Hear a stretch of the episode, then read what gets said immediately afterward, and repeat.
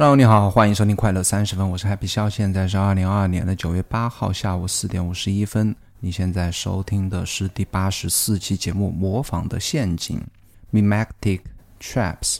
这期主要的话题就是 Mimetic Desire 和 Mimetic Traps。Mimetic Desire 是法国一个心理学家叫做 Rene Girard 的一个他发明的一个理论啊。那 Mimetic Traps 也就是这期播客的标题，它是一个物理学的学生，他他在一九年写的一篇非常火的 blog 文章，叫做 Mimetic Traps，被很多人引用啊。我最近又是看到有人引用它，我就我读了一下，也非常喜欢这篇文章。和你分享一下，同样引用过他这篇文章的阿里阿布戴尔的另外的一封 newsletter，以及他如何因为这样的一篇文章而改变他自己的一个人生轨迹的一个故事吧。OK，那哦，后面还会和你分享一下我最近更新视频和公众号的一些经历和想法和收获吧，以及我在未来二零二三年的关于创作的一些打算。本期播客由有知有行 A P P 赞助。我认为呢，投资是除了健康之外，每个人最应该关注的话题。熟悉我的朋友应该知道，我曾经写过一些关于投资的文章，甚至还做过一期关于定投基金的视频。但这些内容呢都不够专业。如果你想系统学习投资知识，我推荐你使用有知有行 A P P。它帮你学习投资知识，而且它不收费，不推荐股票，只从基本知识出发，让你学会投资的底层逻辑。创始人孟岩先生是一位令我十分尊敬的财富知识分享者。你也可以在 Show Notes 里面找到来自孟岩最新值得阅读的好文章以及播客链接。投资最好的时间是十年前，其次是现在。学习投资先看有知有行。OK，那在分享 Mimetic Design 之前，分享一个。一个小故事啊，为什么要分享一个我小故事呢？这个故事名字叫做 Watashi Don't Care How You Feel。为什么要分享这样一个故事？因为我在今天下午三点多钟准备回家，要想到后面要去录播课的时候，就有一点又有一点想偷懒啊，有一点拖延症又犯了。我就想说，要不要昨天有点喝酒喝太晚，有点宿醉，要不要就是说等明天状态状态好的时候再来录啊？后来我就立即想到了这篇呃这个这篇文章，或者说这个小故事吧。那这个小故事，它是我最近在看的一本书啊，就是 Stephen Pressfield 的一本叫做什么《Move Your Ass Where Your Heart Want to Be》里面的一篇短很短小的散文。散文的名字叫做 Watashi Don't Care How You Feel，它是。讲他自己的一个经历啊，他认识一个一个经历过二战战场的一个军官啊，他在这个军官从战场退役之后，就加入了军校当一个教练啊。那这个军官曾经和日本人去战斗过，在日本也待过，然后他学了一点点日语吧，他就经常会自称自己叫做瓦塔西，他就瓦塔西日语里面我的意思。久而久之呢，他也习惯了让其他的一些士兵称呼他为瓦塔西。那这个军官经常说的一句话就是说，Watashi don't care how you feel，就我不管你现在感觉如何，你作为一个士兵，你就应该五点起床，就应该跑完我命令的十圈，就应该去立即把厕所给我打扫干净。我不管你现在想想不想做这件事情，不管你昨天晚上有多累，不管你还跑不跑得动。他觉得这句话呢，就是给他至少给斯蒂芬他自己给予他力量啊，因为我。因为所有创作创作者都会经历的一个一个想法，就是说，等我有灵感，或者等我有动机，或者有等我有动力了再去做这些事情，而不是说只把做某件事情作为自己的 discipline，作为自己的纪律啊。所以说，他经常会用这句话来提醒自己啊。然后我看到这个故事之后，我也很喜欢，我把整篇文章高亮起来了啊。在我想偷懒的时候，我恰好也想到了。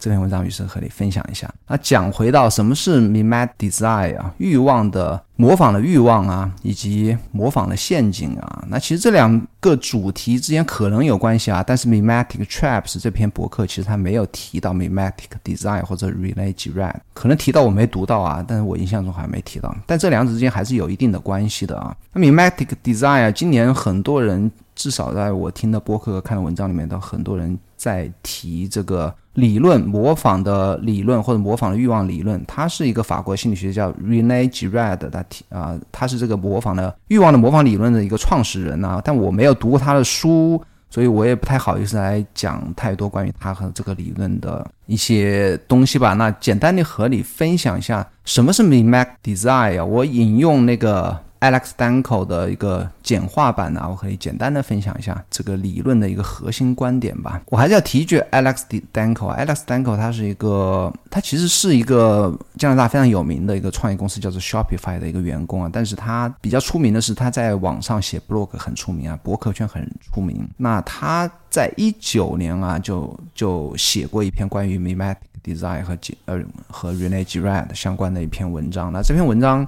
非常出名啊，也带动了，在一九年开始就带动了整个又来大家又来讨论这个话题的一个热潮啊，直到今年，今年这个话题彻底火起来了。火起来的最近一个标志性的事件是一个北京出生的一个一个心理学的一个学者啊。叫做他是哈佛还是哪一个斯坦福毕业的，专门专门学的研究那个 Girard 研究那个 Rene Girard 的一个学生，是一个中国人啊，叫做 Jonathan B 啊，姓 B。那他和那个 David Perel 录了好像十几集的一个专门讲啊 Rene Girard 的一个系列的播客，然后他就是因为做了这个项目嘛，也是上了很多人的播客啊，整个今年就把这个名这个理论带火了呀。但是呢，当 Alex Danko 上上那个节目叫什么？我忘记那个播客节目的时候呢，他说自己才是至少是最近五年吧，把这个。这套理论带火的一个人啊，就是因为他那篇 blog。那那一篇 blog 也是被呃一个 mimacdesign 点 com 这个非常专门研究这个理论的网站引用了，说明这这篇博客 blog 还是非常的知名啊，传播非常广。那这篇 blog 里面就我就引用他的一个简单的一个简化版来讲一下，到底什么是 mimacdesign。他是这样讲的啊，那个 Alex 是这样讲的，他说他说 Girard。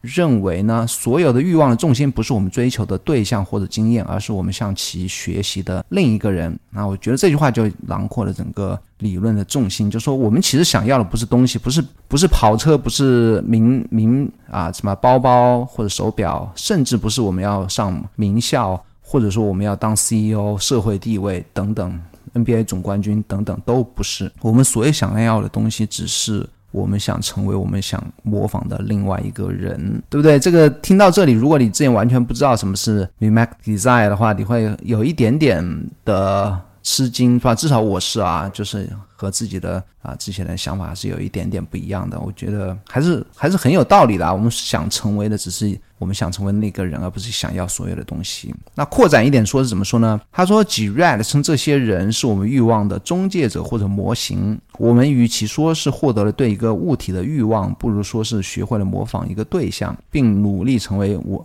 他们或变得像他们。Girard 把这种现象称为模仿性欲望，就是 mimetic desire。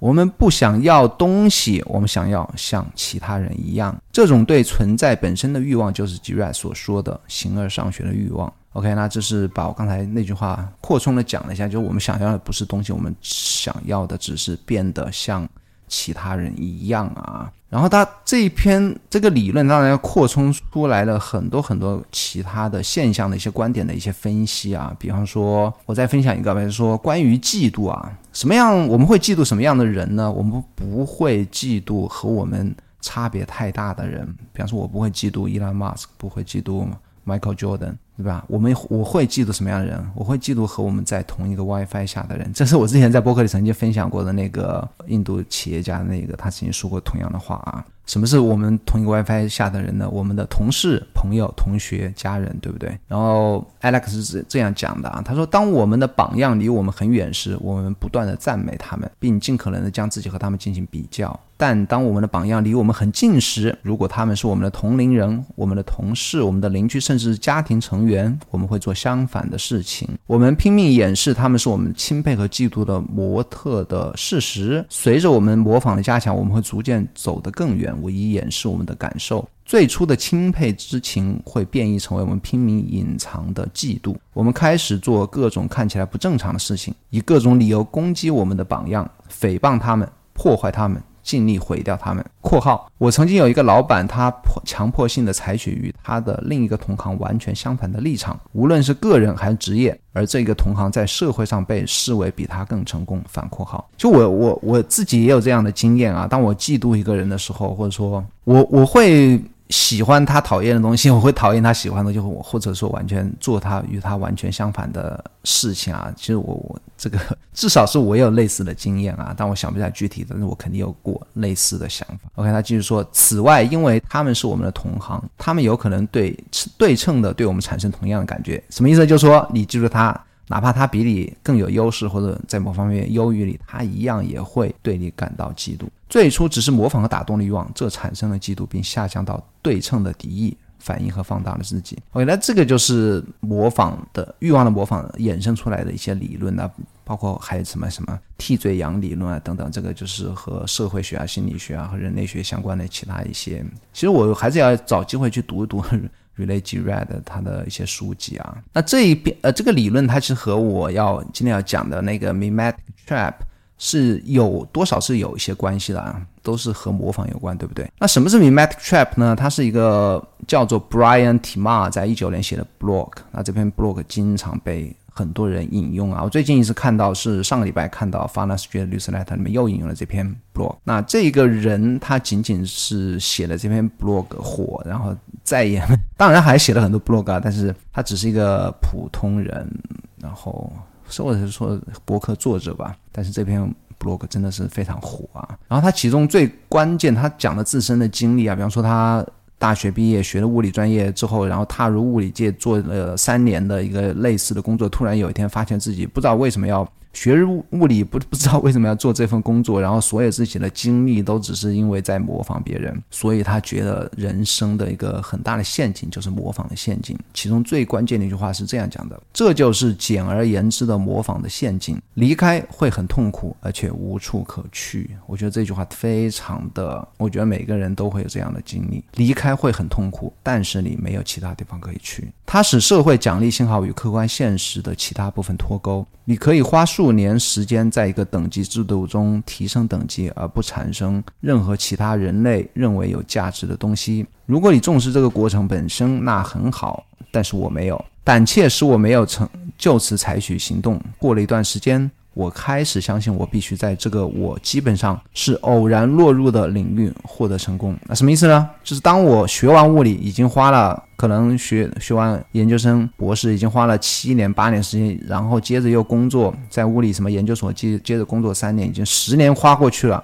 我当我醒悟时，我必须叫麻醉自己，或者说欺骗自己，我必须在这个我偶然落入的领域获得成功，不然我之前的十年就白。全部去浪费了，那这个就是陷阱。当你之前的经历全部在模仿别人，可能不是一个，他可能不是一个具体的人，而只是周围的老师，或者说你的舅舅是大学学物理的，或者说你认识的，或者说你家庭。就是与这相关的，或者说哪怕是根本没有一个具体的模仿对象，你只是偶然的进入到这个领域，但是呢，你就无法脱身。当你醒悟的时候，你就觉得啊，人生已经如此了啊，这是一个陷落入陷阱的一个一个结果吧。其实我在二零二零年啊，其实阿里阿布戴也写过一篇同样标题的文。Newsletter，那这篇 Newsletter 当然是引用这篇文章啊。他当时也是一直在反思阿里阿布戴他当时是医学的博士毕业生，已经开始参加工作，在一家医院里，同时在当实习医生，同时自己还在剑桥去教本科生。啊，是这样一种状态，他一直在反思自己要不要继续学医，要不要继续去当一辈子的医生啊？他写的这封 newsletter 里面引用了一段他的朋友的话，他朋友是这么说的：他说，你继续沿着这条路走下去，当你知道之前，你已经是一个四十多岁的顾问了。你回过头来想，我已经把生我生命中最好的年华献给了这个行业。如果我还有时间，我不确定我会做同样的事情。但问题是，医学史里所知道的一切。所以你觉得你真的不能再做其他的事情？那这就是他当时在反思的。他不想当他四十多岁的时候回过头来看，我的青春年华都献给了这个行业。然后再也没有机会去掉头去做其他事情啊，所以他当时很彷徨。那后来的结果是什么？结果是他在应该在二零年下半年或者二一年初啊，就彻底放弃了当医生这件事情，然后全力的做一个 YouTube。哦，在二年的话，他今年的收入应该是可以将近达到千万美金啊，他应该是一个非常。顶级的 YouTuber，不管是在他的这个领域，或者说和哪怕是和一些 gamer，或者说一些一些生活类的 YouTuber 来讲的话，也是在收入上是非常顶级的一个人。OK，那这个是他没有陷入 mimetic trap 而跳出来了。其实我我自己也非常有感悟啊，我是一个典型的陷入了 mimetic trap 的人。四十多岁在回想自己的之前的半生啊，真的是还是那句话，没有说我在模仿谁，但是实际上都在模仿我周围人的一个既定的一个道路啊。上小学、初中、大学，大学毕业了，做首先自己大学专业就不知道为什么要选，选了之后又不知道为什么要去，一定要去做一个和自己大学专业相关的一个工作，然后做了十年、二十年之后，才突然醒悟为什么要 做这样这些事情，对不对？那所以说，这个应该不是我一个人或者阿里阿不掉有同样的感悟啊。当然，很多人是跳出来了，很多人没有跳出来。那也就是这篇文章啊，mimetic trap 会受到这么多人喜欢的原因，因为大家每个人，这个是人的人类的本性啊，大家每个人都在模仿周围的人，每个人的加入周围的人的一个群体，或者说模仿自己的偶像，然后找不到自我。当真正的想到有一天想看到自己想要的东西，或者说。明白自己想要的东西之后，质问自己到底是不是在做自己想要的东西的时候呢？有时候是为时已晚啊。为了避免不要陷入这个 trap，就是像阿里戴尔那样的，早点问自己到底想要什么，不要把自己的价值观标准啊交付于别人，不要在意其他的人的看法，而自己问自己：现在、昨天、前天我在做的事情，今天早上、白天我在做的事情，是不是我真的喜欢做的事情？如果不是的话，最好是你要跳出这个陷阱啊！我觉得这篇文章非常棒啊！我也，但我也会啊找机会也分享给更多人，或者和我的 G R 也要分享，我们家的 G R 也分享一下这篇文章。OK，那再分享一下我上一周啊，上周其实这两个话题我准备在上期节目讲的，但是没有来得及讲，那就是啊上上周我更新了视频。然后这一周我什么都没做啊，他上上周更新了视频，也开始更新公众号，公众号已经更新了六篇还是七篇文章了。这个礼拜是什么都没做，但是啊，开始这两个事情呢，我觉得还是非常的感到自豪啊，因为拖延症拖延了很久很久，终于开始开动了啊。那关于视频的话，我是做了一个 Obsidian 系列视频的第一弹呢，是关于我如何。我如何记 daily notes 用 Obsidian 记 daily notes？那这个视频呢，我是一气呵成啊！本来以为就很简单讲一下，五分钟可以搞定，那最后录了十分钟。那前前后后的准备加编辑加发布是总共花了两个小时。那我如果这个系列要做二十期的话，总共要花四个小时。我估计还不是一时半会儿可以把它全部做完的。那可能未来的一段时间里面，如果有时间做视频，就一直会做这个系列的视频。那我也制作了，当然第一期花时间比较久。还是因为我做了很多模板的，像那个封面的模板，那我在那个 Figma 里面已经做好了模板，那后面就直接可以跳套用啊。但模板做的很难看，但是 anyway，我觉得内容还是比较重要。那做了 Show Notes 的模板，那后面会直接对吧？复制粘贴，就后面就会比较快一点啊。当我全部做完之后呢，我会发一个推文串啊。这个我相信这个视频的收看率到最后应该是我自己保守估计啊，至少。每一期会有一 k 到两 k 的观看，那这一个系列视频我会给我带来一笔小小的，我估计一两百刀或者两三百刀的一个广告的收入。那这就是为什么呀？我后面要讲，我要。未来方向还是要做视频啊。那微信公众号是我另外一个关于写作的一个方向啊。那我是在自己的公众号达到了一千个 follower 左右的时候开始公开始更新啊。其实我更新内容是重写，从第一篇的部落开始重写自己的部落格。那重写其实并不容易啊，基本上就是新写，因为你之前的想法，两年前的想法和现在和我现在的想法很多时候是不一样的，而且两年前写作的方式啊习惯是完全不一样。基本上就是重新写点子是有了，重新去写那个点子啊。然后我发现微信公众号和读者互动还是比较方便，他们可以直接回复我，回复我的回复我的发言，他就可以和我互动啊。我发了第一篇、第二篇文章之后，就至少有两个人啊告诉我字号太小了，然后叫我把那个字号换大一点。我所以说这个和和读者来收获反馈啊是非常非常方便的一件事情，那比自己 WordPress 的那个是要好很多。但我 WordPress 是自己刻意不要去打开评论的。哦，那为什么要做公众号呢？其实为公众号说白了啊，我还承认还是有它有太多的盈利方式啊，它可以接受打赏，可以插入广告，插入啊商店。那我之所以后面要把那个重心放在公众号啊，那我待会再讲吧。OK，那现在目前阅读的数据呢？数据是一千一百，将近一千两百个人订阅，那每一篇是差不多两百多哦。最近一个礼拜没看啊，但是啊，文章之前文章发出去之后是两百多的阅读，那差差不多是百分之二十吧。我不知道后面会不会到百分之三十啊的一个阅读量。那很多人说那个微信的现在是它阅读量在走下坡路啊，我感觉还是感觉得到它比 Newsletter 会差一点，但我的点赞比例还是很高啊！我相信很多朋友读过，一开始就疯狂给我点赞，还是出于鼓励的鼓励的一个考量。我不知道后面点赞那个比例会不会继续维持下去啊？转发数也挺高的啊，我每天好像十几个转发，这是个但 转发好像似乎没有给我带来更多的阅读量，但是转发比例还是很高。那未来的打算呢？我是现在就不要考虑盈利啊，我争取。啊，先把我的那个订阅数啊涨到五 K 或者十 K 之后啊，再来考虑其他盈利的一个可能性。那这个微信公众号啊，真的是太方便了。如果这个还主要还是因为 Newsletter 啊，它是没有没有办法让我开通 Stripe，Stripe 啊，如果能开通 Stripe，其实 Stripe 也是支持那个支付宝和微信的一个订阅服务。OK，那我二零二三年打算呢，其实就我刚刚讲的啊，我觉得 YouTube 是我的首选啊，因为它基本上是一个可以持续耕耘，而且你耕耘的所有的啊关注者或者你的一个在这个平台的一个知名度，它是非常快的可以转化为收益或者盈利的。而且视频在我觉得至少在未来十年都不会不会落伍啊。比方说，我最近还看过一篇文章，是 Mark Manson，他这个一个顶级的一个销量的一个作者吧，他就说如果。如果当下你要开始进行内容创作的话，你不应该再选择做 blog，应该选择做视频啊，无论是短视频还是 YouTube 视频。如果要达到一个稳定的通过内容创作来盈利呢，我觉得。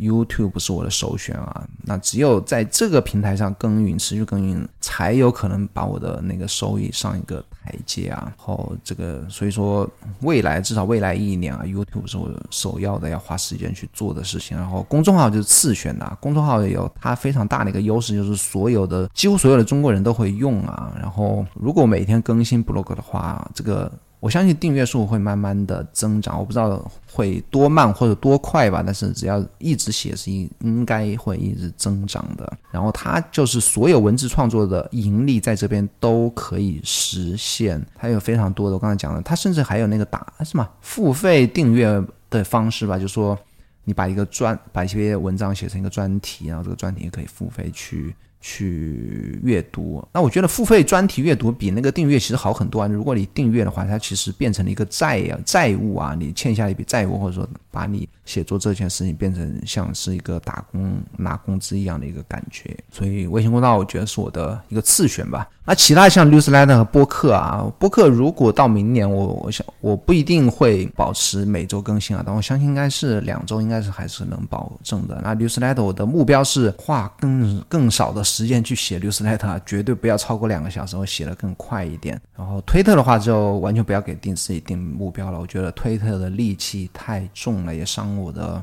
伤神，很伤神，伤精力，伤心，有时候会伤心啊。当然，这个和我之前写推文的方式不妥有关。OK。啊，这就是我今天想要讲的话题，只讲了二十五分钟，因为自己状态说实话是不太好，昨天是有点宿醉。如果你喜欢这个节目的话，请帮我在苹果播客或者 Spotify 点击订阅并给我好评，请帮我在苹果播客五星好评，我会在节目里念出我的啊，念出你的。留言，你还应该订阅我的 newsletter，因为我所有的最新的近况都会在 newsletter 里面公布。无论是做视频啊，或是做的写的 blog、写的公众号或者录的播客吧，等等吧，它算是我的一个合理沟通的一个一个管道吧。它叫做可乐周报。那当然也会有很多人喜欢读啊，因为我每次在那个。在那个绿色类都会分享一些有趣的想法，你只要在搜索引擎里面搜索“可乐周报”就可以订阅。那咱们下个礼拜四再见喽，拜拜。